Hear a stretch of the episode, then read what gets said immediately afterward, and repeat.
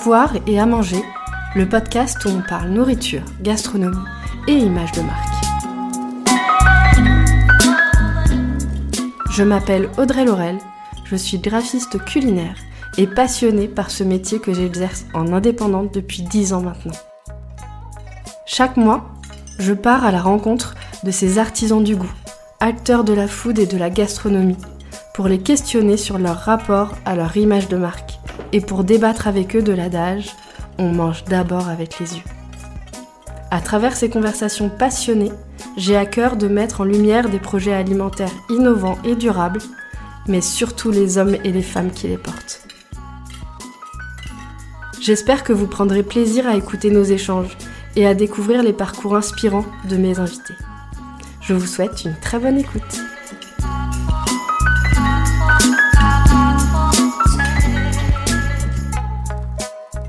Bonjour Monique, merci beaucoup d'avoir accepté mon invitation. Je suis vraiment très heureuse de te recevoir sur ce podcast. Avec Fatih, tu es à la tête de Cosmic Dealer, une marque de produits bien-être pour le corps et l'esprit qui revendique une approche holistique inspirée de l'Ayurveda, la médecine traditionnelle indienne. L'histoire a commencé en 2019, je crois, avec ton tongue cleaner, en français le Gratlang. Mais Cosmic Dealer est réellement né en 2020 avec le lancement de vos premières tablettes de chocolat cru. Depuis, euh, j'ai l'impression qu'on vous arrête plus et que vous cessez d'innover euh, sur des produits aussi différents qu'originaux. Le thé aux céréales, l'herbal coffee, les chocolats chakra. Votre mission, transformer nos habitudes quotidiennes en rituels sains en rendant le plus naturel possible des produits que vous trouviez trop transformés. Et cerise sur le gâteau, vous avez une identité visuelle très belle, très forte, un univers très graphique, décliné à merveille sur toutes vos gammes et même sur des produits dérivés. Je suis impatiente d'échanger avec toi sur tous ces sujets, sur euh, vos engagements, sur votre quête d'excellence et votre attention aux détails. Mais avant de rentrer dans le vif du sujet, peux-tu déjà te présenter, nous partager ton parcours et ce qui t'a amené à la création de Cosmic Dealer? Quelle intro je, fais bien mon travail, je fais bien mon... Merci. Je, I feel like I should applaud that intro, c'est incroyable. Merci, je suis ravie d'être là. Ok, donc moi je suis australienne, bah, franco-australienne maintenant. Je suis en France depuis à peu près 13 ans. Et je me suis toujours passionnée pour tout ce qui est bien-être, ésotérisme. Je faisais du yoga très, très, très jeune à l'école, même on faisait du yoga. J'avais toujours cette curiosité de me challenger avec euh, la nourriture, des expériences ou des types de mouvements que je connaissais pas et que voilà, je, suis en quête de découverte constante. Et je suis venue à Paris pour travailler dans la mode. Et j'ai travaillé dix ans dans la mode et euh, c'était incroyable et je regrette pas une seconde. Mais c'est vrai que peut-être ma vie à Sydney, parce que Sydney finalement c'est pas une grande ville urbaine comme on peut l'entendre avec euh, Paris, New York, euh, Londres, etc. C'est beaucoup plus espacé, donc on a beaucoup plus de nature qui nous entoure. Et je pense que le rythme de l'industrie de la mode, euh, comme beaucoup d'industries, hein, qui est très très rapide, qui est dans les cycles très courts parce qu'on court après des collections, etc. Et les semaines de la mode, couplé avec le fait que j'étais assez soudainement vraiment coupée de la nature comme j'aurais pu euh, le vivre pendant mon enfance et, et mon adolescence, etc. Ça fait que j'ai tombé dans les habitudes vraiment pas saines et éloignées du bien-être. Et notamment, je suis devenue vraiment accro au sucre. Et ça m'a pris des années à me écarter de, ça. Et c'est pendant cette euh, comment chemin-là que je me suis plongée plus sérieusement dans l'ayurveda, dans le yoga, aux pratiques holistiques, euh, les plantes. Je me suis vraiment baignée dans tous ces sujets-là pour essayer d'accrocher à quelque chose qui allait m'aider. Et c'est en faisant ça que je me suis plus sérieusement, voilà, découvert certains outils et, plantes qui m'a vraiment aidé à sortir de là. Donc, en fait, c'est mon perspective qui a changé. Quelque chose qui était plus pour moi un hobby, des découvertes sympas, etc., a devenu nécessaire et a devenu quelque chose qui m'a sauvé et c'est là où je me suis dit, bah, en plus, je voulais toujours être entrepreneuse ou, ou commencer euh, mon propre projet. Je me sentais pas à l'aise de le faire pendant plusieurs années euh, dans mes vingtaines pour beaucoup de raisons. Bah, j'avais pas le passeport français, je dépendais d'un visa. Financièrement, c'est compliqué euh, de lancer son propre projet, etc. Donc, j'ai dû attendre le bon moment et je me suis dit, bah, en fait, ah, c'est le bon moment pour mon projet entrepreneurial que je veux essayer. Et deux, il faut absolument que je partage certaines choses que j'ai découvertes qui ont marché pour moi. Et troisièmement, je me passionne pour le bien-être et je vois que ça devient de plus en plus un sujet. Donc, allons-y, quoi. D'accord. Ou vas-y, parce qu'à ce moment-là, j'étais vraiment seule à lancer une gratte langue dans le marché. en plus, t'as pas commencé avec le, produit le plus facile, euh, je pense, à vendre. Oui, c'est ça. Ma famille et mes amis ont pensé que j'étais vraiment, vraiment en barge de faire ça. Et c'est vrai que c'était un gros pari. Mais bon, je regrette rien. Et, pas très longtemps après, mon associé m'a rejoint, donc j'étais plus tout seul et, voilà. Hmm. D'accord. Du coup, le vrai lancement de Cosmic Dealer s'est fait avec les tablettes de chocolat cru, agrémentées d'épices ayurvédiques inspirées des cérémonies du cacao. Alors ça, c'est une phrase, je crois que j'ai trouvé sur un de vos sites de revendeurs. Franchement, dans cette phrase, il y a trois trucs qu'on doit éclaircir. Pour tout avouer, moi, c'est pas des sujets que je connaissais très bien. Donc, il y a vraiment trois éléments sur lesquels on doit revenir. Le chocolat cru, les épices ayurvédiques et la cérémonie du cacao. Alors, en, parcourant le site, euh, ton Insta, euh, j'ai vraiment pu me familiariser avec toutes ces notions. Mais euh, voilà, est-ce que tu peux essayer d'expliquer en quelques phrases chacune de ces notions pour tous les gens qui, comme moi, sont pas connaisseurs de ces sujets? Alors, donc, le chocolat, après le gratte-langue, ça peut paraître très bizarre, mais justement, euh, c'est deux de mes outils qui m'ont vraiment aidé à quitter le sucre. Donc, restant sur le sujet de chocolat, c'est que aujourd'hui, on trouve du chocolat 100% assez couramment dans les dans les supermarchés, les épiceries. À l'époque, non. Ça faisait vraiment pas partie de la conversation. Mais moi, j'ai trouvé ça dans une épicerie, euh, je sais pas même où, et j'ai trouvé ça génial parce que j'ai commencé à le manger et du coup, j'avais plus envie de sucre pendant quelques heures. Et j'ai trouvé ça bizarre. Donc, j'ai plongé dans le sujet et il paraît que les, aliments amers coupent un récepteur dans le cerveau qui nous donne faim. Donc, les aliments amers sont des coupes faim en fait. Donc, si on va manger un vrai chocolat 100%, et quand je dis vrai, je parle de non industrialisé et c'est très difficile pour le consommateur de voir ce qui est de très bonne qualité, ce qui est pas de très bonne qualité, j'avoue, parce que il y a tout le marketing autour. Mais souvent, ce qu'on va trouver dans beaucoup de gros supermarchés, c'est un chocolat qui était tellement transformé que la majorité, on dirait, des, des bénéfices, des bonnes choses là-dedans sont partis, malheureusement. Bref, je retourne à l'histoire, c'est que donc j'ai trouvé cette bonne 100% euh, artisanale qui était réellement amère. J'avais plus envie de sucre et je me suis dit mais c'est fantastique. J'ai mangé ça pendant un an à peu près et je me suis dit ça serait tellement cool si je pouvais avoir d'autres parfums toujours dans le 100%.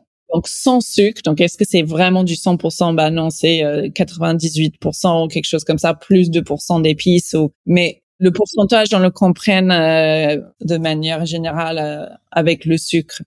Et moi, je mange ça comme aliment, comme super plante, comme super aliment, comme un quelque chose de fonctionnel qui va m'aider avec cette fonction de plus vouloir euh, de sucre, passer la crise de sucre. Et donc, pourquoi pas à faire avec un cacao d'extrême qualité qui va avoir euh, profil nutritionnel très intéressant où on va essayer de garder ces atouts nutritifs de base et aussi coupler ça avec des plantes et des herbes au lieu des caramels ou des noix caramélisées ou des saveurs à la base de sucre. Et donc, on a choisi de faire un chocolat cru parce que ça a été démontré que le chocolat cru, ça veut dire un chocolat fait avec des fèves non torréfiées ont jusqu'à cinq fois le taux de polyphénol ou antioxydants par rapport à un chocolat classique. Et donc, si on va manger un chocolat uniquement pour le goût et le plaisir et le côté gourmand, peut-être on n'a pas besoin d'un chocolat cru. Si on est intéressé en fait au profil nutritionnel, genre le magnésium, le cuivre, le potassium, le fer, les polyphénols, tout ce qui est dans le, plan de base, bah là plutôt quelque chose, euh, un chocolat cru, ça va être beaucoup plus intéressant. Et c'est peut-être là aussi l'erreur de ce premier produit qu'on a lancé, c'est que j'avais cette approche hyper puriste. L'intérêt pour le produit était là, on l'a vu très clairement. Les gens étaient hyper enthousiastes par l'approche. Ok, revenons à la plante de base. En fait, cacao, c'est une plante extraordinaire.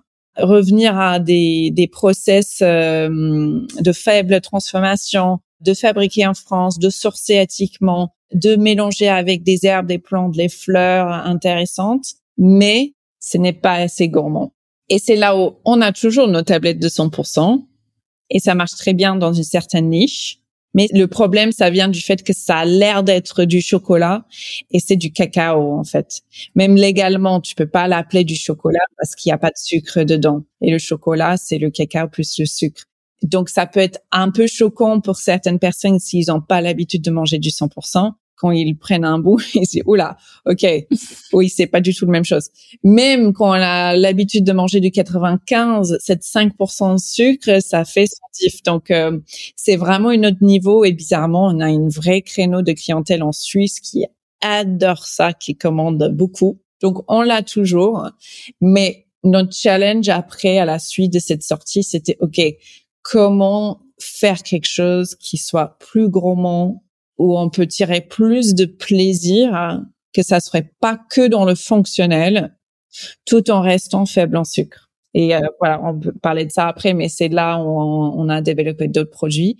Et pour revenir à la cérémonie des cacao, donc en fait, les deux choses se sont émergées un peu dans ma vie au même moment, mais j'ai pas fait le lien jusqu'à plus tard où je voulais développer ma propre produit. C'est-à-dire que moi, j'ai mangé du 100% pour remédier à quitter le sucre. Et en même temps, je suis devenue obsédée par euh, ce type de cérémonie qui s'appelle une cérémonie de cacao que je pratiquais euh, en, bah, j'en ai fait au Sri Lanka, à Ibiza, en Bali, à des centres un peu d'ésotérisme autour du monde lors de mes voyages. Et euh, c'est quelque chose de hyper puissant et j'avais envie de aussi partager ça, de me former là-dedans et de partager ça à Paris parce que je trouve que on a encore plus besoin à Paris qu'on est en vacances euh, à Sri Lanka par exemple. Et donc je prends beaucoup de joie à partager. On le fait pas très souvent. On va faire un euh, le 12 octobre qu'on n'a pas encore publié, mais c'est à peu près une fois tous les mois, tous les deux mois qu'on fait ça. Et donc, quand on a lancé le cacao, je me suis dit, il faut absolument que ça soit une qualité cérémoniale. Et ça veut dire que ça coche certains euh, critères de traçabilité, d'origine, de génétique et de process de transformation pour que je puisse aussi l'utiliser pour les cérémonies et pour que ça, c'est irréprochable au niveau qualité aussi. D'accord. Bah, de toute façon, je mettrai tous les liens euh, après euh, en bio de l'épisode. Mais euh, donc, les cérémonies que vous faites, c'est toi qui les diriges aujourd'hui? Oui, d'accord. Ouais, je suis devenue facilitateur. Ah, super. Une cérémonie de cacao, ça veut dire beaucoup de choses. Ça dépend complètement le facilitateur. En gros, le point commun, c'est qu'on va utiliser des dosages très, très puissantes de cacao en tant que copilote pour aider à une expérience transformative. Et chaque facilitateur a son méthode. Moi, je fais avec une type de respiration qui s'appelle euh, psychédélique. Ça a beaucoup de noms, mais euh, parfois aussi DMT respiration, qui est une type de respiration qui va vraiment physiquement te forcer à un état de conscience altéré. Eh bien, écoute, J'aimerais vivre ça une fois dans ma vie. Bah bien, le 12, euh, le 12 octobre, euh, chez l'appartement privé de Galerie Lafayette, je vais faire ça. T'es bien, t'es bienvenue? Ouais, c'est gentil. Et pour revenir du coup à l'Ayurveda, comment euh, ça se traduit dans tes produits, vraiment très concrètement? Au début, je me suis dit, je veux vraiment démocratiser toute l'Ayurveda. Je commence avec le gratte-langue, mais j'enlève beaucoup de la partie image ayurvédique parce que c'est quand même très niche encore euh, à l'Occident. Je veux pas effrayer ou aliéner les gens qui comprennent pas l'ayurveda, rien que le mot qui est pas français. Et donc, comment rendre euh, ces outils ou ces pratiques ou ces plantes qui sont dans cette histoire très riche ayurvédique, un écran moderne en France. Ok, bah peut-être c'est euh, avec une sirène sexy euh, nue parce que ça me parlait à moi. J'adore ça. Euh, On en reviendra après. Et c'est vrai que ça c'était l'intention des départs, mais que j'ai pas créé cette marque en me disant je vais devenir euh, la marque à Verdic en cinq ans et voici mon business plan et je vais conquérir le marché et euh, L'Oréal va m'acheter. Non, c'était pas ça. D'ailleurs, on a été incubé par L'Oréal, ils étaient géniaux, mais c'était jamais avec euh, cette plan. C'était juste, j'adore cet outil. J'ai envie de me lancer à un projet entrepreneurial. À Verdi, il faut que plus de gens le connaissent. Et donc, je vais commencer avec ça. Et très vite, le cacao est venu parce que quand tu grattes et tu grattes et tu grattes, pour certains entrepreneurs, je pense que c'est très euh, évident leur mission dès, le départ. Moi, j'avais une mission assez euh, superficielle au départ où je voulais partager ce produit. Et au fur et à mesure, en enlevant un peu les feuilles de l'oignon, j'ai réalisé que en fait tout ça vient de mon dépendance de sucre et ça vient de cette envie de partager des choses qui m'ont aidé et qui m'ont aidé de sentir bien et que cette frustration de rentrer dans un supermarché à 9h30 du soir quand j'ai filé le boulot, chercher quelque chose à manger ou même une gourmandise euh, parce que j'ai déjà mangé le dîner au travail euh, comme un loser. Et il y a rien et en même temps euh, commencer le café même si j'aimais pas le café et je voulais pas commencer le café parce que je savais à quel point ça peut être euh, addictif ou un peu voilà cycle vicieux et de le commencer parce que j'avais tellement besoin de l'énergie à, assister. Et donc cette purpose cette mission m'a venu petit à petit. Et donc ça a un peu évolué de l'Ayurveda à ça. C'est comment prendre ce qu'on fait tous les jours, ce qu'on consomme tous les jours, mais en mieux.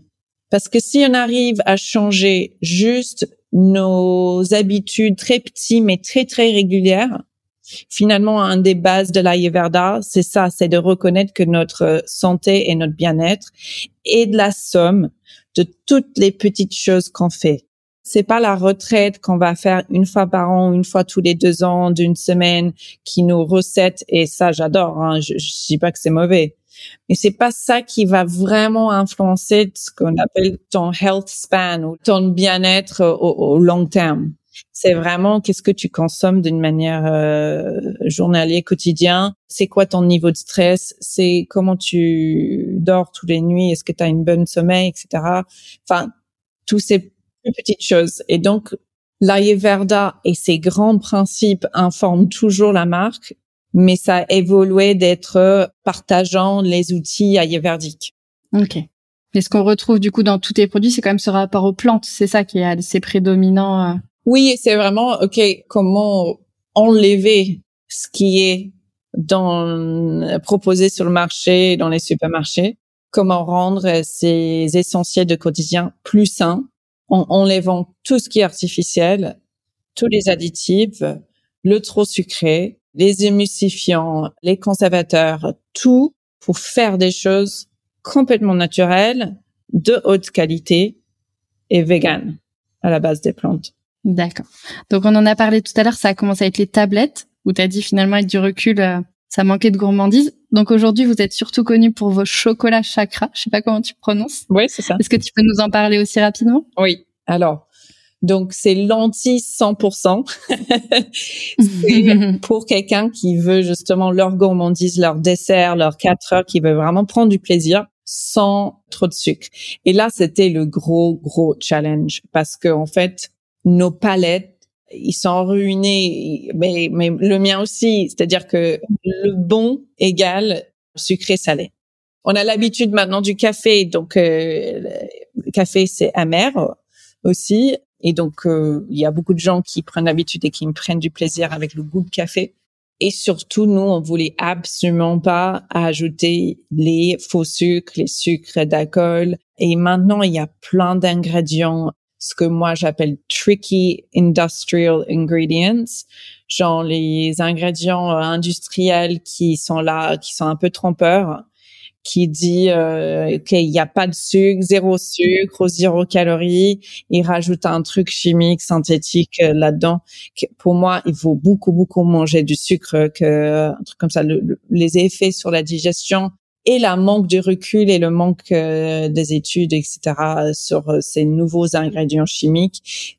Pour moi, c'est effrayant. Il faut, enfin, en tout cas, personnellement, je les toucherai jamais. Et donc, en réalisant que ça, c'est notre concurrence, parce que tu dis gourmandise en cas faible en sucre, mais que l'autre personne a rajouté un produit chimique industriel pour quand même sucrer. Donc, comment faire quelque chose qui a le goût de pas très sucré, mais que ça soit très mm. bon? Ben, c'est là où, en fait, on s'est dit, en réduisant la consommation de sucre dans l'alimentation, deux choses qu'il faut vraiment faire, qui sont euh, recommandées à faire, c'est augmenter les protéines et augmenter les bons gras. Comme ça, on se sent plus, euh, comment dire. Euh, oui, de la satiété, tu veux dire. Exact. Hmm. Et on a moins faim et donc on a moins hmm. cette euh, euh, tendance à, à, aller chercher du sucre. Et pour moi, moi, je suis un grand fan des noix, des fruits à coque et des purées de fruits à coque. Et c'est justement quelque chose que moi je mangeais euh, sur euh, un bon pain ou quelque chose qui faisait pour moi une gourmandise ou avec du 100% cacao je mettais dessus et je me suis dit bah en fait c'est hyper sain c'est plein de bons gras c'est plein de protéines mais pas de sucre et si on pouvait combiner ça avec un très bon cacao du très bonne qualité et puis infuser ça avec justement comme nos tablettes des plantes, des fleurs, euh, un peu des fruits, etc., tout en gardant un taux de apport sucre euh, faible à la fin, on serait gagnante. Après, c'était très très long en, en, phase de test et en phase de dev, mais je pense que bah, maintenant c'est notre produit phare et voilà. Donc c'est vraiment des petites encas caresse. La taille est vraiment faite pour une personne pour leur dessert et c'est dans les sachets en papier individuel pour qu'on puisse avoir dans notre sac avec nous parce que moi qui je voyage pas mal et si je dois prendre un truc au relais à, l'aéroport où il n'y a pas trop de choix et j'aime bien être euh, organisée avec mon snack sain. Donc voilà. Ok, super. Justement, j'allais te demander pourquoi ce format, pourquoi l'unité, mais c'est très clair. ok. Vous avez sorti aussi après euh, une alternative d'exception au café avec votre herbal coffee. Je ne sais pas si, si on peut le traduire d'ailleurs. Qu'est-ce que c'est aussi exactement Alors, on a pris beaucoup de temps de décider le nom parce qu'on savait pas si café herbal ça marche ou c'est difficile de décrire. C'est pareil pour les chakras et on se galère toujours à se dire mais c'est quoi ce truc en fait quand on essaie de faire des choses nouveaux le désavantage, c'est que on n'a pas trop de mots toujours à les décrire, surtout dans deux langues. Parce qu'en anglais, euh, on les appelle not buttered chocolate, ça, ça marche très bien. En français, euh, purée de fruits à coque, je sais pas, c'est moins sexy. Mais donc Herbal Coffee, on vient de sortir. C'était une expérience bah, en tant qu'entrepreneuse incroyable parce que ça a complètement explosé euh, notre site la première réponse, les premiers retours sont hyper positifs, donc on est très contente. C'est une alternative au café qui est fait à la base des, des herbes, des plantes, des fleurs et des épices. Donc la base, c'est un mélange de orgue, seigle et chicorée. Et à ça, on rajoute, euh, donc on a plusieurs variants de parfums, donc on rajoute certaines fleurs ou certaines épices. Et ensuite, on rajoute une dosage de champignons adaptogènes, donc champignons actifs ou fonctionnels. Euh, il y a différents noms pour que on a une boisson qui est réellement énergisante, mais sans le stimulant et sans caféine, et qui est aussi hyper bon pour la digestion. Parce qu'on savait qu'il y a beaucoup de gens qui dépendent de la café euh, pour leur digestion, et cette boisson, il est exceptionnel. Bah, c'est plein de fibres euh, naturelles en fait, et donc euh, voilà, ça fait, ça va vraiment travailler la digestion. Ah génial. Bon, c'est franchement incroyable. Enfin la, la créativité que vous avez mis euh, derrière ça. Et pour finir sur vos gammes de produits, il y a aussi des gammes de tisanes aux plantes, notamment des thés double dose de grains torréfiés. Alors je sais pas si elles le sont toutes avec les grains. Non, non. Et euh, ça, en fait, on a fait le double dose au départ. C'était justement une autre idée à la folie qu'on a essayé de faire et moi, j'adore toujours, mais en fait, moi, j'adore les thés aux graines, genre le sarrasin ou le riz torréfié, etc. et je voulais pimper ça avec d'autres herbes. Et au début, on s'est dit, enfin, on n'arrivait pas à faire un mélange avec le niveau de graines qu'on voulait et des herbes. Et donc, du coup, les graines coulaient au fond et les herbes étaient au-dessus. Donc, on s'est dit, OK, ben, en fait, on va diviser le bocal en deux. On va faire les graines d'une côté et les herbes d'un autre pour que tu doses de ta façon aussi. Et quand j'ai vu le produit, je me suis tout de suite demandé pourquoi il y avait ces deux compartiments. Et tu l'expliques dans un des posts Insta. Donc, en lisant le post Insta, tout de suite, ça m'a paru effectivement évident. Oui, mais il n'y a pas le monde qui va fouiller dans, dans tous les posts Insta et même sur les informations qui sont mises à côté du produit en ligne, bah il n'y a pas tout le monde qui l'achète en ligne et il n'y a pas tout le monde qui lit tous les, les mots. Euh, enfin moi non plus quand j'achète quelque chose, il faut que ça soit en fait compréhensible quand tu as dans les mains, qui n'était pas trop le cas. Donc on a re re re retravaillé les formules pour avoir au final les bonnes doses de graines et des herbes qu'on veut où ça se mélange bien mais on a s'y mélangé différemment. Oui, et puis après j'ai vu maintenant vous avez les petits sachets où là c'est plus facile aussi de faire déjà la dose. Exactly. Et euh, j'ai vu que vous aviez aussi une, euh, une équipe de testeurs, une team testeurs. Je me demandais euh, justement si ces ajustements-là, si tu les as fait suite à leur retour, à quel point ils interviennent dans la conception des produits. Ouais, tout à fait. On a une team testeur, on a aussi une, une, partie de nos clients euh, qui sont VIP, qui sont très très fidèles et euh, qui achètent régulièrement de la marque. Donc euh, quand on lance un nouveau produit, on essaie toujours d'envoyer aux deux pour prendre des feedbacks. On n'a pas une, j'ai réfléchi depuis longtemps à une forum un peu plus communautaire de partager les feedbacks comme ça, mais finalement c'est tellement pas fréquent parce que le dev produit, il est extrêmement long pour un produit qu'on va mettre sur le marché normalement, oui, c'est plus d'un an. Donc ça peut faire huit mois d'écart entre tests, euh, des choses comme ça. Donc euh, pour l'instant, c'est oui, on, a nos deux databases, on les envoie dans la poste vraiment en packaging très échantillon et ils ont la gentillesse de nous faire des retours euh, en sondage ou, euh, ou par email. Et oui, grave, on s'adapte. Bah là, on vient de sortir trois nouveaux parfums de chocolat, donc le pistache et lion's mane qui est un champignon, le framboise sarrasin et le fraise macadamia et on les a tous envoyés à, à nos VIP et euh, une partie de notre team tester et euh, on a changé des dosages euh, en fonction. Hmm. D'accord. Est-ce qu'ils interviennent aussi sur les choix de packaging, graphisme, étiquette, tout ça? Ça nous arrive, par exemple, le titre d'un produit ou en galère et on cherche et donc on poste sur Insta like give us ideas ou et on vous voilà le gagnant euh, si on aime bien un le gagnant on va lui donner euh, beaucoup de cadeaux cosmiques. Et donc euh, il y a le un de nos instants Dance of the Cinnamon Moon qui s'est fait comme ça. Moi je suis assez claire de ce que j'aime bien en couleur et en graphisme et tout ça. Donc normalement j'ai pas trop de mal et la co-création, c'est franchement quelque chose que j'adore et, d'avoir fait ça avec les goûts et les des, produits alimentaires, c'est quelque chose que j'aimerais bien faire plus souvent. Tout est niveau de taille d'équipe et de timing. Parce qu'on est une très petite équipe, on doit réagir très très vite. Qu'on n'a pas toujours le luxe euh, de temps, mais euh, voilà, on fait quand on peut. Ok. Mais du coup, avec toutes les nouveautés que vous sortez chaque année, la petite équipe et tout ça, ça doit représenter vraiment beaucoup de votre temps, la R&D. Vous êtes accompagné aussi euh, là-dessus? Non, on est accompagné. Ça dépend euh, les produits. il y aura certaines qu'on va faire directement à main dans la main avec nos ateliers de production, et il y en a certaines où euh, oui, on va, euh, on a une food scientist qui nous accompagne et des consultants nutritionnels, nutritionnistes, etc. pour formuler. Donc ça dépend un peu le produit. Euh... Parce que vous êtes combien? Tu dis vous êtes une petite équipe. Vous êtes combien aujourd'hui? Donc aujourd'hui, on vient d'accueillir deux nouvelles personnes.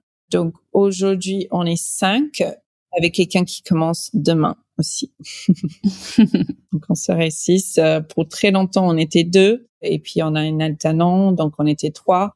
Et là, on vient de devenir cinq. Et ouais. Comment vous partagez euh... Il y a euh, moi qui m'occupe de tout ce qui est marketing, dev, produits et e-commerce, et avec euh, alternant qui va commencer demain. bah, avec attendante normalement, voilà, la nouvelle qui commence demain.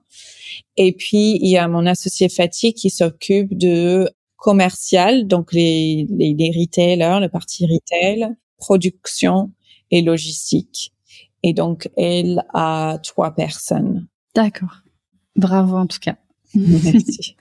du coup, chez Cosmic Dealer, on est clairement sur des produits haut de gamme. Et évidemment, ça se ressent dans le prix. En fait, j'aime bien toujours remettre un peu, euh, tu vois, répondre aux objections, c'est trop cher, expliquer pourquoi.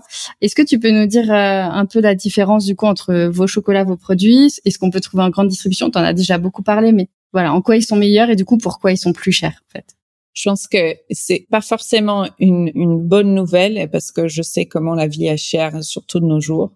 Mais la bonne nourriture, ça coûte très cher. C'est juste quelque chose qu'il faut réaliser et que surtout si on cherche du bio, du fabriqué en France et du naturel, ça va être encore plus cher parce que si on est déjà prenant, ok, bah le non bio évidemment c'est moins cher, mais même le non naturel, bah les ingrédients euh, faits dans un labo euh, industriel sont beaucoup moins chers euh, que les ingrédients naturels et même certains critères comme faible en sucre, ben en fait le sucre c'est beaucoup moins cher que les autres ingrédients, le cacao, le beurre de cacao, les plantes, etc.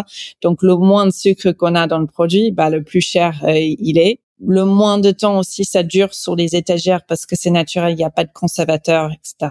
Donc le plus frais il est.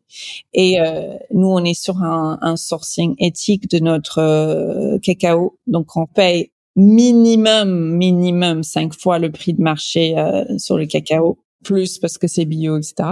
Les purées de fruits secs sont très chères, en fait. On fait aucun compromis en qualité pour réduire le prix. Et c'est peut-être une folie, mais on voulait quelque chose de extrême qualité où les gens peuvent en faire confiance, où il n'y a pas de euh, triche, enfin tricherie, je sais pas comment dire, en ingrédients, etc on transforme notre atelier transforme la fève de cacao en France. Donc c'est pas faire avec une chocolat déjà fait par quelqu'un déjà transformé. On part de la fève, donc ça s'appelle bean to bar.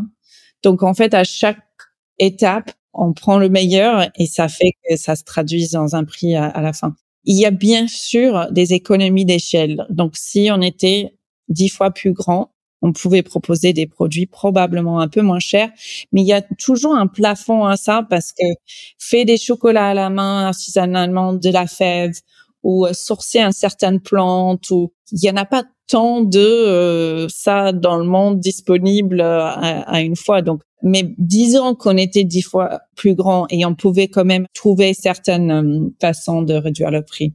Très bien donc certainement dans le grand distrib et c'est pas pour cracher dessus. Hein, je, enfin, j'en mange du chocolat euh, de là euh, parfois, mais plus maintenant.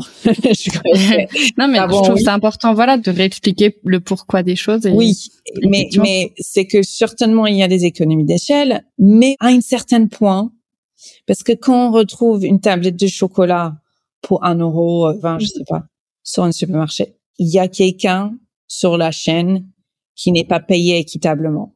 Ça, c'est sûr. Et ça, c'est une des choses que j'ai réalisé en maintenant bossé dans l'alimentaire ou dans tout produit, en fait. Le nombre de personnes qui ont besoin de prendre un part du gâteau, de faire un produit, c'est beaucoup, beaucoup, beaucoup de personnes. Comment tu fais rentrer tout ça dans un euro? Je sais pas. J'ai, j'ai pas encore la, la réponse, mais c'est sûr que, et plus tu, euh, rewind dans la chaîne ou que dès le début, moins tu as le chance que bah, les personnes de base ont été payées équitablement. Et c'est ça qu'on veut assurer en sourçant, euh, tu vois, du cacao euh, traçable et éthique, c'est que ils ont ce qui est dû à eux. Quoi.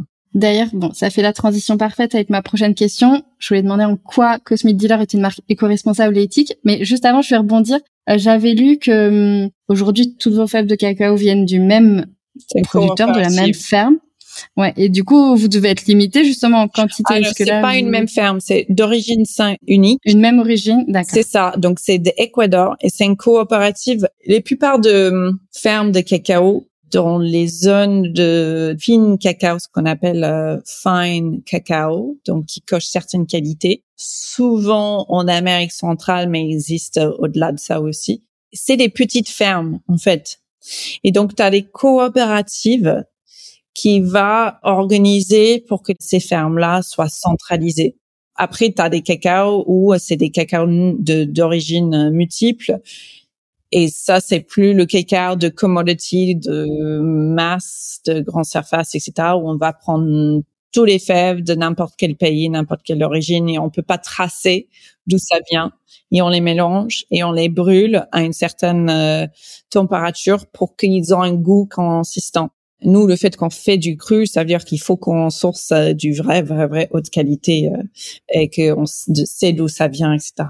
D'accord. Et du coup, donc, en quoi, au-delà, donc, il y a le sourcing, il y a bien rémunérer les gens. Est-ce qu'il y a d'autres choses qui font de Cosmic Dealer une marque éco-responsable? On s'est toujours dit avec mon associé, donc on est deux, deux femmes, deux mères.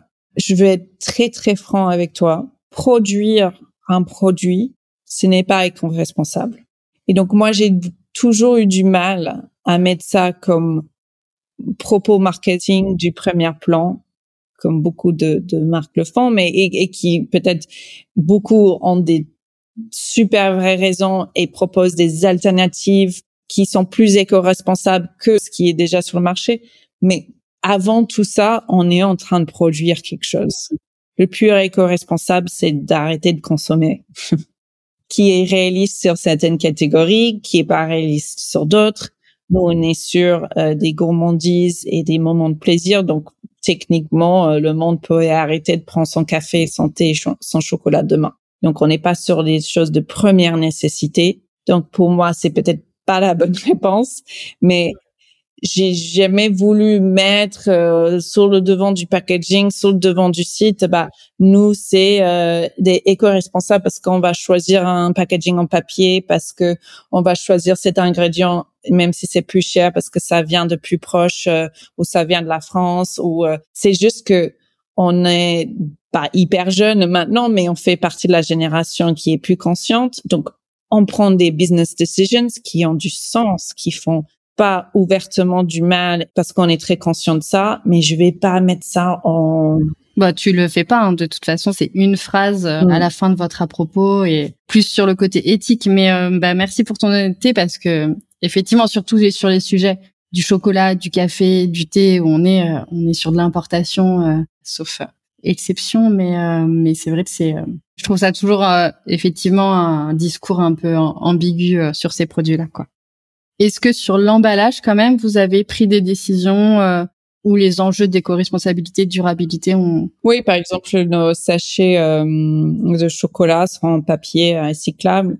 Je trouve que c'est bah, tout, en fait. Euh. J'ai vu que les sachets d'été aussi étaient compostables, là. Oui, oui, oui, oui. Donc, grave, on prend le, le meilleure option packaging à chaque fois. C'est juste qu'en fait, l'industrie de packaging et j'espère qu'on n'est pas des années-lumière, mais il y a un gros écart entre ce qui est faisable, possible et disponible et que le consommateur exige.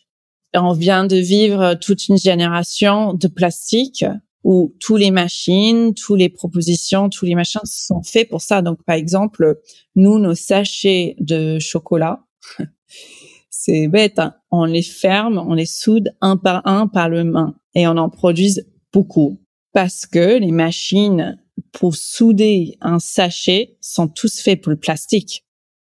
Et il faut être une énorme industrielle euh, parce que la machine va coûter au minimum de 150 000 pour pouvoir avoir des fonds pour acheter une machine assez puissante qui va pouvoir potentiellement manipuler le papier sans que c'est un désastre et que ça marche pas, qui est même pas un donné. Mais voilà, la plupart de machines sur le marché, c'est pour le plastique. Donc en fait, il y a à la fois l'avancement dans le dans le matière, mais aussi les machines pour le manipuler. Qui quand nous on a là encore, c'est une décision pas très euh, classiquement business friendly de se dire bah ok, bah on continue le, le papier et on les soude un par un. Mais je sais plus, j'avais entendu quelqu'un qui m'avait dit euh, effectivement il y a beaucoup aujourd'hui on parle beaucoup aussi de packaging compostable, mais en vrai la machine pour composter, il y en a pas quoi. C'est pas, tu peux pas mettre ça dans ton compost à toi. Faut mettre ça dans des trucs. en, vrai, il y en a pas aujourd'hui. Donc euh, et quand on gratte le surface, en fait, il y a les réponses. C'est juste très difficile à trouver parce que ça va aussi dépendre du région, euh, de est-ce que c'est quelque chose qui est recyclable ou pas. Et donc, parfois, la question devient, OK, est-ce que on prend un truc qui est le moins pire ou le... voilà. et on a on a dû se poser ça pas très souvent mais ça nous arrive de dire OK en fait oui on a option 1 2 et 3 et les trois sont un peu nuls quoi. Et euh, one of them that's the best maybe the least likely that the consommateur is actually going to do the thing and enfin ouais. Donc c'est compliqué. OK. Du coup, on l'a vu, vous êtes sur un rythme de développement assez impressionnant. C'est quoi la suite? Est-ce que je peux avoir une euh, une petite euh, comment on dit euh, un petit scoop C'est quoi le prochain produit C'est quoi le prochain marché que vous allez dépoussiérer, bousculer donc le herbal coffee, on a vu, c'est très très early days, c'est très tôt dans l'histoire parce que on vient de lancer, mais par rapport aux ventes de lancement, on est déjà sold out euh, de deux refs ou peut-être il nous reste genre 10 pièces une des, des refs. Il y a clairement quelque chose là et on est en train de développer nos versions drinking cacao avec des champis, genre du chocolat chaud avec des champis. Donc ça, ça va sortir, je pense, avant fin d'année ou peut-être euh, janvier. Et là, c'est aussi des devlangs parce qu'on doit sourcer de ces champignons euh, actifs qui ont été vraiment committed. Enfin, on voulait vraiment, vraiment sourcer le meilleur euh, qualité. il y a plein, plein, plein de choses sur le marché qui sont euh, bullshit, en gros. Et qu'il fallait vraiment plonger là-dedans pour comprendre euh, qu'est-ce qui est vrai, qu'est-ce qui est pas vrai, qu'est-ce qui est quali, qu'est-ce qui est pas quali. Et euh, ça nous a pris longtemps. Mais bon, donc on va sortir cacao, drinking cacao, et puis peut-être d'autres boissons l'année prochaine. On va sortir un collab chocolat mais tellement bon. C'est dans notre ligne Chakra et euh, c'est un collab avec une autre marque et euh, en tout cas, enfin, c'est peut-être mon parfum préféré jusqu'à là. Ah. Et ça, ça va sortir d'ici un mois à peu près. Waouh. Mm. Ah, super. Voilà. Et j'en profite puisque tu reparles des chakras. J'ai oublié de te poser la question tout à l'heure. Euh, vous dites que les chakras sont déclinés, enfin, dans des saveurs qui font écho aux sept chakras, justement, d'où le nom.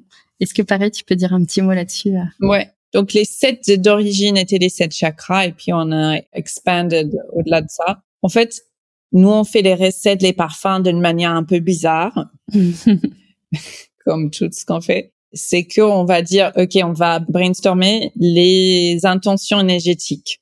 Donc on va dire inspiration, exploration, amour, désir, connexion, abondance. Et qu'est-ce qui ça nous évoque ces énergies-là? Et j'ai commencé avec euh, les, énergies de cette chakra parce que je suis très connectée à ça. Et on est allé euh, au-delà pour les autres parfums. Et donc, par exemple, on va se dire, OK, créons un parfum autour de l'amour. Qu'est-ce que ça nous évoque l'amour? Pour moi, personnellement, c'est le chakra de cœur qui est de couleur verte. Donc le chakra de cœur, c'est représenté par le vert. Donc je me suis dit, ça doit être une verte émeraude de matcha. Et c'est comme ça qu'on fait le parfum. On dit pas, euh, on va faire un, un, chakra matcha. On commence un peu à l'envers euh, en, disant quelle intention est-ce qu'on veut donner à ces chakras parce que c'est un peu ça aussi le driver derrière la marque. C'est tout est lié. C'est que si on donne juste un peu plus de conscience de ce qu'on mange et ce que nos petites euh, rituels euh, quotidiennes, bah peut-être justement ils deviennent des rituels apaisants, relaxants, qui nous fait du bien au lieu d'un geste automatique euh, qui nous fait pas forcément du bien ou on regarde pas ce qu'on met dans la bouche ou on mange trop vite et pas d'une façon chill. De pleine conscience. Voilà. Et donc, si c'est pas pour dire euh, cette chocolat va ouvrir votre euh, chakra de cœur. Là, mm. non. C'est ta propre interprétation de. Exact. Et rien que, en fait, parce que tout commence avec une intention. Ok? C'est pas, c'est que si on imagine, si on visualise qu'on veut, ça va être beaucoup plus facile, ou moi, je dirais même absolument nécessaire qu'on le visualise pour y atteindre. Et donc, rien que mettre le mot amour ou exploration sur quelque chose qu'on mange, est-ce que ça va pas planter une toute petite graine qui peut ouvrir une petite porte pour quelqu'un sur un chemin? Et donc, dans nos petites boîtes de chocolat chakra, euh, on met même une carte d'intention où on peut écrire notre intention de la journée. C'est juste, c'est comment insouffler euh, ces petites opportunités de se dire, OK, attends, prenons une seconde, qu'est-ce que je fais? Comment est-ce que je le mange? Qu'est-ce que je mange? Voilà.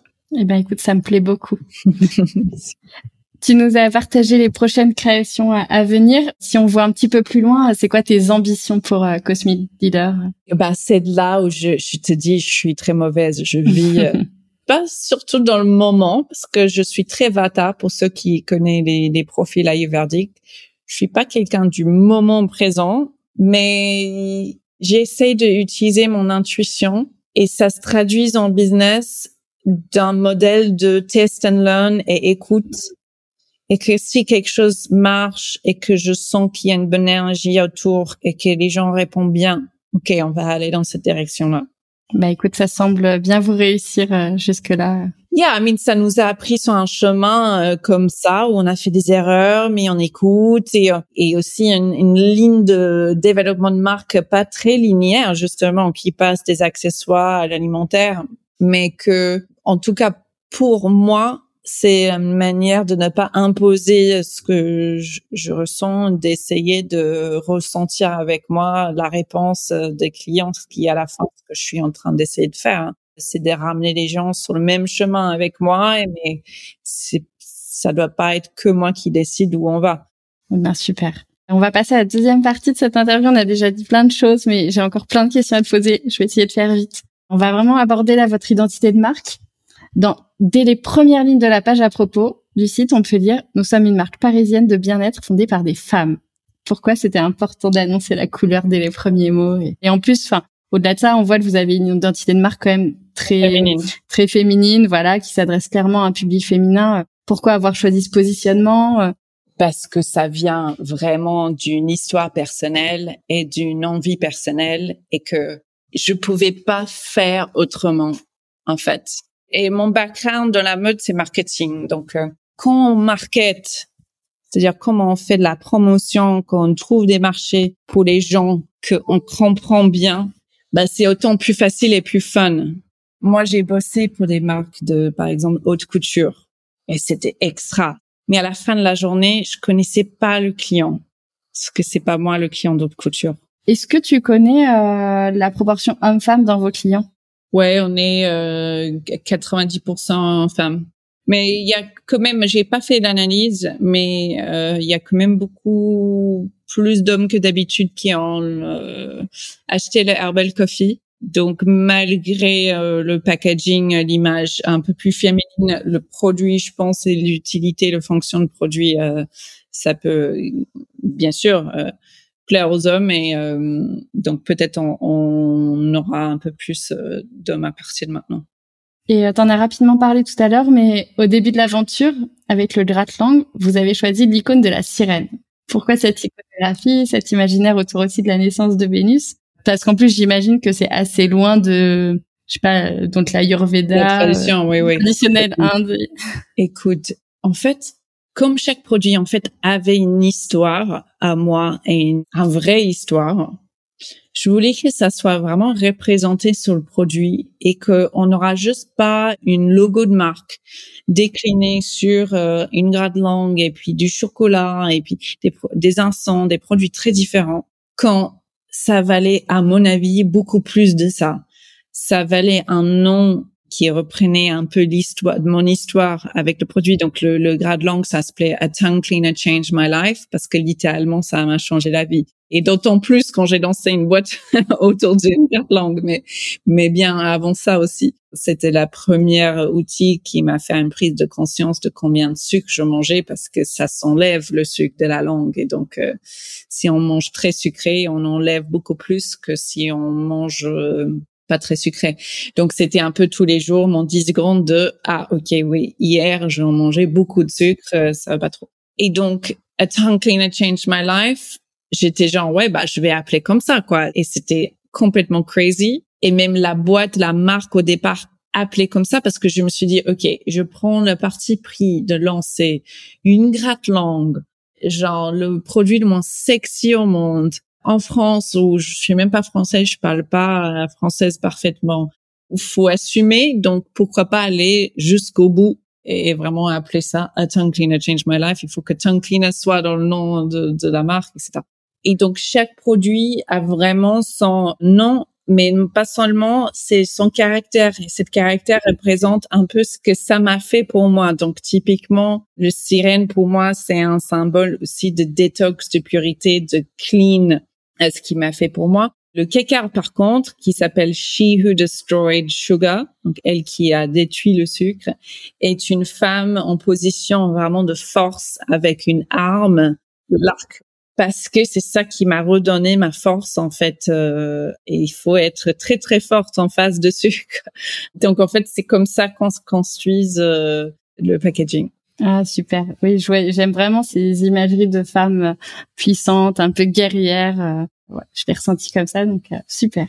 Et du coup, dès le début, tu as vraiment accordé une grande importance, beaucoup de soins à ton packaging, à ton identité visuelle, à ton image de marque. Pourquoi c'était important pour toi euh, Est-ce que tu t'es fait accompagner ou? C'était important parce que ah oui, grave, je, je, me suis fait accompagner par une studio design parce que je suis pas graphiste. Mais c'est important parce que quand on est une petite marque qui bootstrap, ça veut dire qui fait avec euh, les fonds propres, on n'a pas les budgets marketing pour aller prendre des pubs, pour être visible.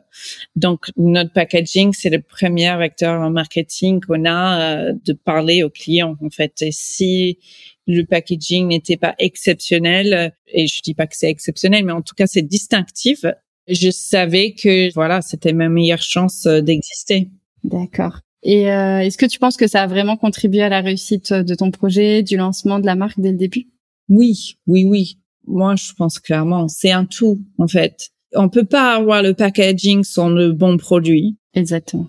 Et l'inverse. C'est-à-dire que tu peux avoir un produit de moyenne qualité avec un bon package qui va vendre une fois, mais qui tu vas pas pouvoir continuer très longtemps.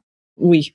Il fallait les deux, mais ça a été aussi un peu un frein parfois parce que les gens, et moi comprise, hein, en tant que consommatrice, se méfient un peu des packaging un peu trop design parce que ça peut faire euh, un peu gimmick ou ça peut faire un euh, ah bah tu dis ah bah c'est un très joli packaging mais est-ce que c'est vraiment sérieux et qualitatif là-dedans? Donc il fallait quand même qu'on se batte euh, pour démontrer la qualité autant plus parce que on suit pas du tout les codes de packaging alimentaire donc normalement, et ça revient à mon esprit peut-être un peu trop compliqué où j'ai du mal à simplifier les choses, mais normalement, sur un packaging alimentaire, on a une illustration de ce qui est à l'intérieur ou en photo. Et avec les trois mots clés du, voilà, vegan, raw et organic en très gros, très compréhensible, très clair. Nous, c'est une femme guerrière avec une arche, avec des énergies sur le devant.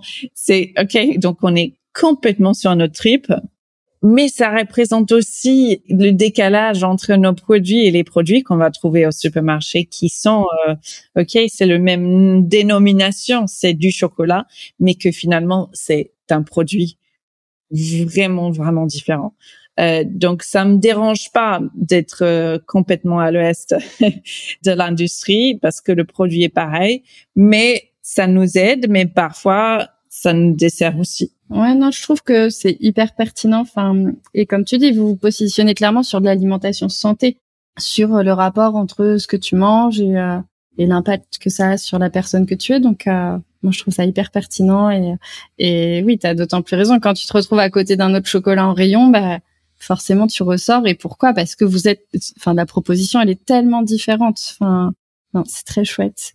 Merci. Et justement, est-ce que par rapport, tu crois, par rapport à ce côté alimentation santé, bon, tu viens d'en parler un peu, mais est-ce que tu crois qu'il y a des pièges, des contraintes esthétiques peut-être liées à ce domaine, enfin, des choses que peut-être qu'il faut faire preuve de plus de pédagogie? Enfin, est-ce que tu penses que dans la conception d'un packaging, voilà, il y a des choses à prendre en compte quand on est sur de l'alimentation santé comme ça? Ah, complètement. Nous, notre grand, grand défi a été toujours le fait qu'on a mis deux langages sur le packaging. Mmh. Oui, en plus, tu te mets des, des contraintes euh, supplémentaires. Et donc, ça nous a vraiment évité parfois sur certains packaging. Le, le désavantage, c'est qu'on peut pas être plus clair sur les bénéfices, sur les atouts du produit parce qu'il fallait rentrer à la fois anglais et français et une design graphique sur une surface très limitée. Donc pour nous, ça c'était plutôt notre plus grand challenge. Euh, en fait, à chaque production de packaging, on fait des ajustements parce que on trouve que quelque chose peut être plus clair ou euh, donc c'est en évolution constante. Et oui, je pense que le, le, le packaging des produits euh, bien-être justement devrait se distinguer euh, le plus possible que du de l'industriel classique quoi. Et justement, tu viens de dire que vous avez fait des ajustements. Enfin, franchement, ils sont canons depuis le début, depuis le lancement de la marque. Mais est-ce qu'il y a eu justement des grosses évolutions, des grosses erreurs, des choses que vous avez vraiment améliorées sur le packaging euh, au fil des années? Ouais, un des un des des gros, c'est que comme on a lancé chaque produit un peu dans son jus en disant, OK, bah, si nos instants existent tout seuls, très bien dans un retailer, il devrait être tellement exceptionnel qu'il peut exister tout seul sans le reste du gamme de produits. Et donc, on s'est dit à chaque fois, OK, bah, choisissons le couleur qu'on aime bien pour ce produit ou énergie ou autre chose.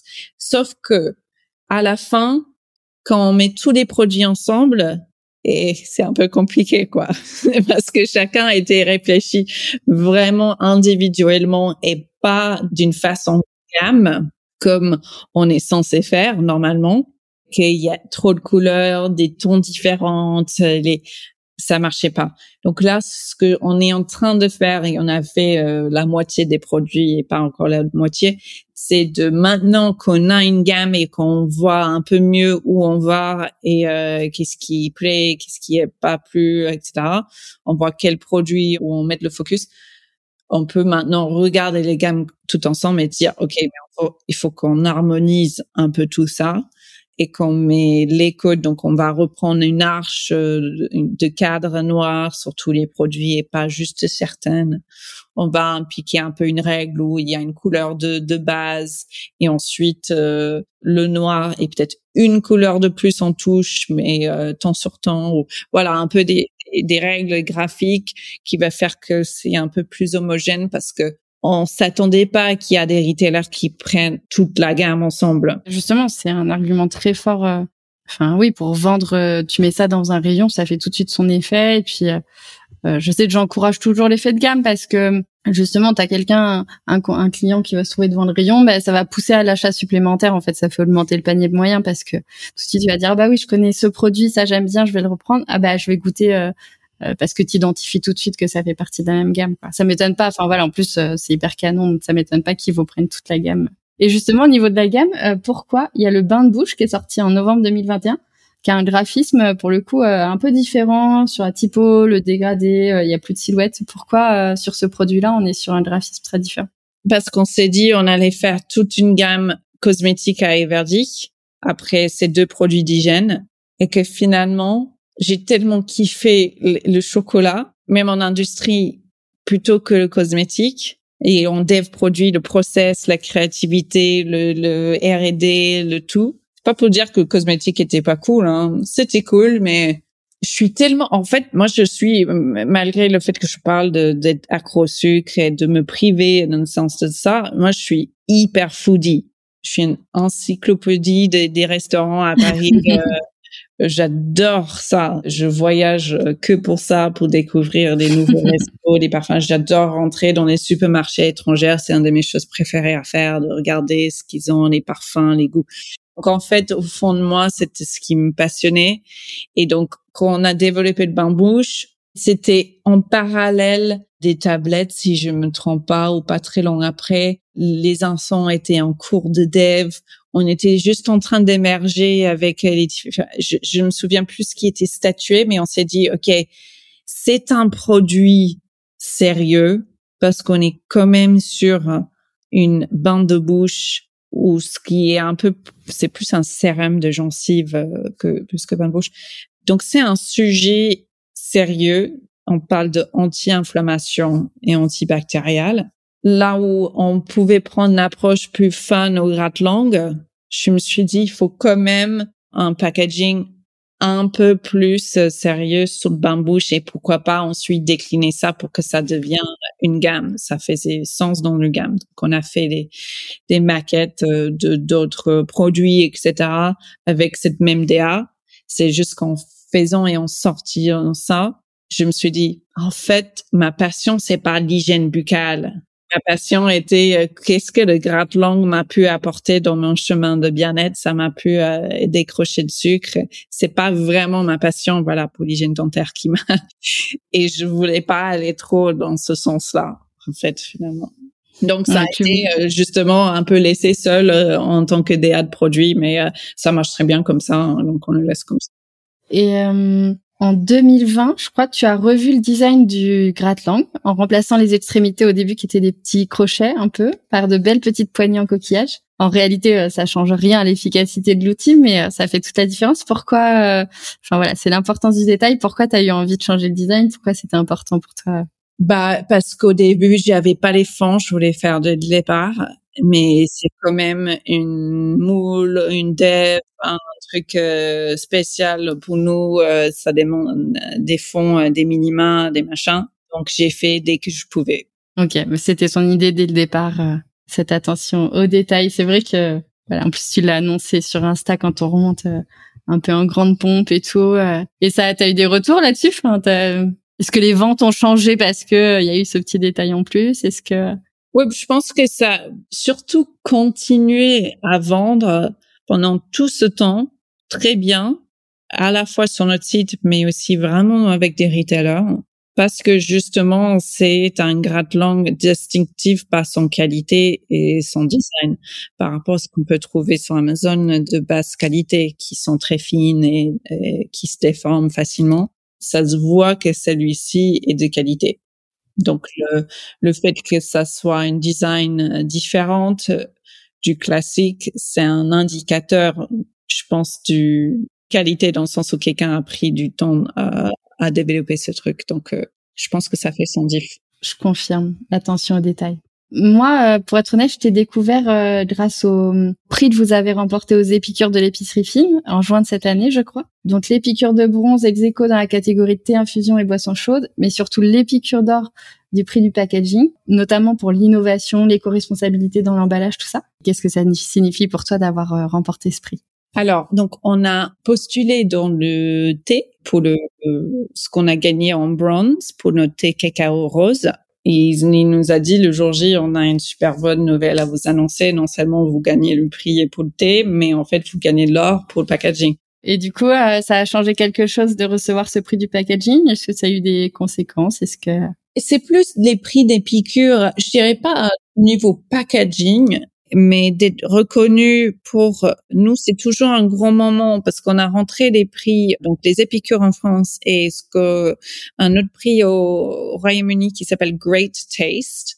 Et pour nous, c'est vraiment des grands moments qu'on a gagné des, à chaque fois qu'on a rentré, on a, on a gagné parce que ces prix-là ne prennent pas en compte le côté bien-être ça prend pas en compte le fait qu'il n'y a pas de parfum additif ou c'est faible. Ça récompense vraiment le goût et en même temps c'est votre victoire quoi que ce soit à la fois que le goût et donc le fait qu'on peut gagner à côté d'un chocolat hyper sucré ou d'un thé qui a ajouté euh, du parfum de flavoring des arômes euh, où nous on rajoute aucune arôme, c'est quand même enfin c'est ce qui nous rend très heureux. C'est justifié, c'est justifié.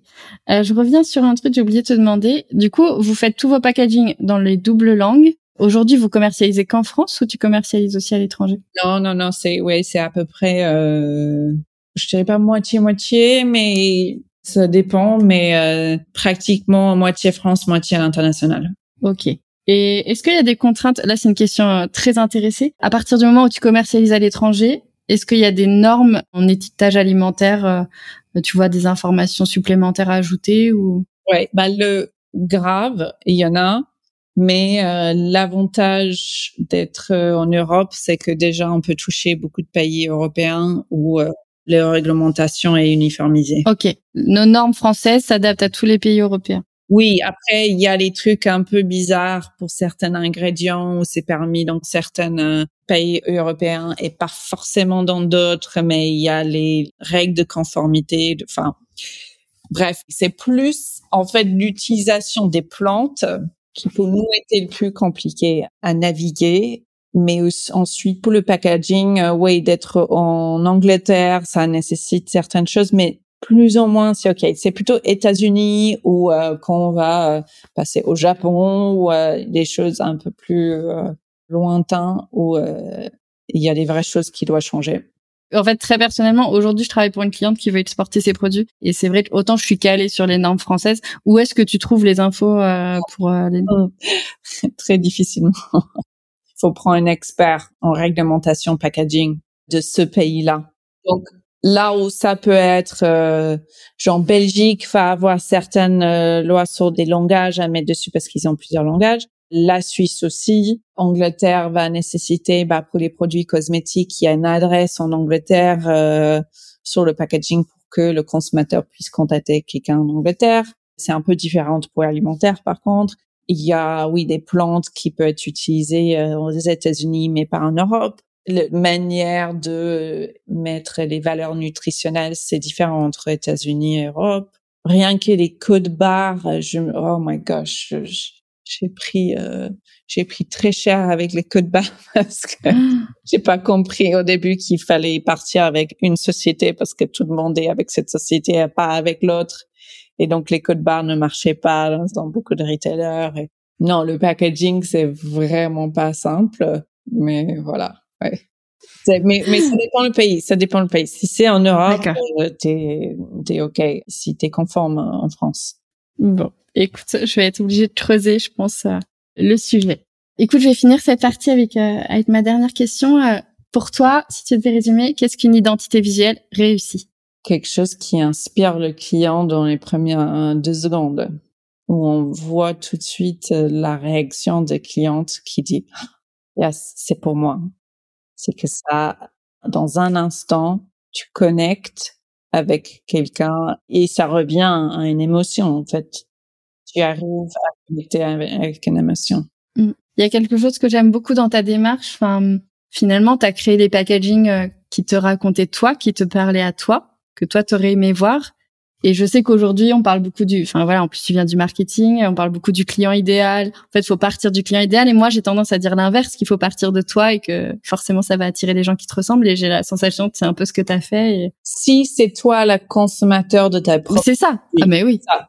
Mais bah, en fait, ça me paraît évident. Enfin, si je vendais un chaussure sportive pour les triathlons, oui, mais est-ce qu'en tant qu'entrepreneur, tu te lancerais dans des chaussures euh... Non, mais il y a des gens qui non parce que je, je trouverais ça juste trop difficile. Mais il y a grave, grave, grave beaucoup d'entrepreneurs qui sont pas clients de de, de leur de leurs propres produits. Ah ouais. Ah ouais. Bon, c'est pas mes clients. Pas dans le mauvais sens parce qu'il oui, oui. il faut toujours quelqu'un pour créer euh, des poubelles. Je sais pas. enfin, tu vois. Donc c'est très courant. C'est juste que d'avoir euh, la, la luxe de faire ma propre projet de patient des produits qui parlent à moi, bah c'était ce que je voulais faire. C'était le but. Eh bien, écoute, encore une fois, c'est très réussi. Je vais finir cette interview avec mes quelques questions rituelles. Est-ce que tu peux nous partager ton meilleur souvenir gustatif, euh, culinaire, euh, la meilleure chose que tu aies mangé Oula. ok, donc juste sur le spot comme ça dans les médias, vraiment, récemment, ça serait cette chakra de collab qui va sortir. Ah. Vraiment, quand j'ai goûté l'échantillon, je me suis dit, mais what the fuck, quoi. C'est tellement bon. Donc ça, c'est ce qui me vient tout de suite. Mais ça me va très bien. On peut en rester. ouais. Est-ce que tu as une marque coup de cœur que tu aimerais partager? Une marque food, bien sûr. Il y a une euh, un boisson belge que j'ai découvert l'autre jour que je kiffe, qui est une base d'une recette ayurvédique de curcuma, de gingembre, des épices, de poivre, un peu d'ananas le tout n'est pas trop sucré et ça s'appelle Oyeya. C'est O-Y-E, plus loin Y-A-A-R. Et euh, j'ai trouvé ça démon. Le goût était trop bon. Ah, super. Bah, écoute, je vais regarder ça. Est-ce que tu as le souvenir d'un achat impulsif design? Tu vois, tu es dans une épicerie, tu achètes un produit parce qu'il est beau, euh, alors que tu n'en as pas forcément besoin. Alimentaire, encore une fois. En fait, il y a une, euh, il y a un newsletter que tout le monde doit suivre, surtout toi, si tu le suis pas déjà, qui s'appelle Snack Shot. Écoute, non, je ne la suis pas. Je note ça tout. S-N-A-X-S-H-O-T. D'accord. Que j'adore, qui est comme vraiment du porno pour le food, euh, pour les, les, packaged goods, euh, snacks. Et euh, pas du tout euh, axé bien-être, mais on parle beaucoup de ça parce qu'il y a la tendance. Mais euh, qui parle juste du beauté, de design, de food, qui cette tendance et de oui, c'est comme c'est des objets de design en fait, et, que maintenant il y a des épiceries fines où tu rentres et tu as l'impression d'être dans un magasin de luxe, mais c'est c'est du, du soda et des chips et, et que ça soit super beau. J'ai bu un, écoute, j'ai bu un vin hier soir, un, vin rouge qui s'appelait Pigalle. Et derrière, il décrivait que euh, il voulait faire cette euh, vin, je vais mal le dire parce que je me souviens pas très bien, mais euh, fruité, euh, peps, vibrant, qui faisait vibrer parce qu'il grandit à Pigalle, le fondateur, et que c'est cette énergie-là qu'il voulait transmettre euh, à travers euh, ce goût euh, de vin qui s'appelait Pigalle tout en bloc lettre rouge que je trouvais très cool. D'accord. Est-ce qu'en dehors des nouveautés que vous allez bientôt sortir, est-ce que tu as des actualités à partager? On travaille sur un nouveau site web parce que le nôtre c'est plus possible. Ah, oh, ça m'a pas choqué. Écoute, j'y ai passé du temps hier et ça m'a pas. Écoute, c'était fait pour le gratte-langue pour un seul produit. Ouais. Donc, si tu veux maintenant avec le catalogue et qu'on soit dans l'alimentaire, euh, c'était hyper bien pour le seul produit et un peu plus cosmétique. Mais il nous manque justement cet écran de comment montrer des ingrédients, ce qu'il y a dedans, les qualités de la, la, nourriture, euh, aussi certaines fonctionnalités euh, sur le site un peu plus user-friendly. Donc là, c'est mon gros projet du moment. Ok, tu travailles dessus en ce moment même Ouais. Alors, la sortie pour quand, idéalement? Oh, Il faut que je trouve un développeur d'abord. ah oui, ah oui, d'accord. T'en es aux prémices. On est, on est, on est en train de faire le design. Ensuite, ensuite le dev bah, suit ça. Mais je peux vous recommander une, une développeur très bien. Ah ouais, ah cool, ouais, avec plaisir. Je te, je te, donnerai ses coordonnées. Et euh, en échange, je veux bien les coordonnées de votre graphiste? Voilà, si jamais quelqu'un veut la faire, le, enfin ou agence, je sais pas. Bien sûr. C'est, euh, bah, on était en agence au départ et puis elle, elle est partie maintenant, elle est freelance. Ah d'accord. Et comment elle s'appelle? Juliette Le Matazin. D'accord. Je, je, dis mal, je pense son nom. je mettrai, je mettrai tous les liens de toute façon. Ok, super. Bah écoute, merci beaucoup Monique pour ton temps, merci pour tout ce que tu nous as partagé, c'était passionnant. J'ai appris plein de trucs. Non, c'était super. Merci Audrey. Merci. Ciao ciao.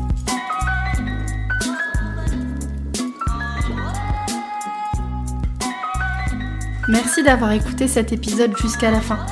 Si vous l'avez apprécié et que vous avez envie de soutenir ce podcast, n'hésitez pas à le partager autour de vous, à vous abonner et à laisser un avis sur Apple Podcast ou Spotify. Et moi, je vous dis à très vite pour un nouvel épisode.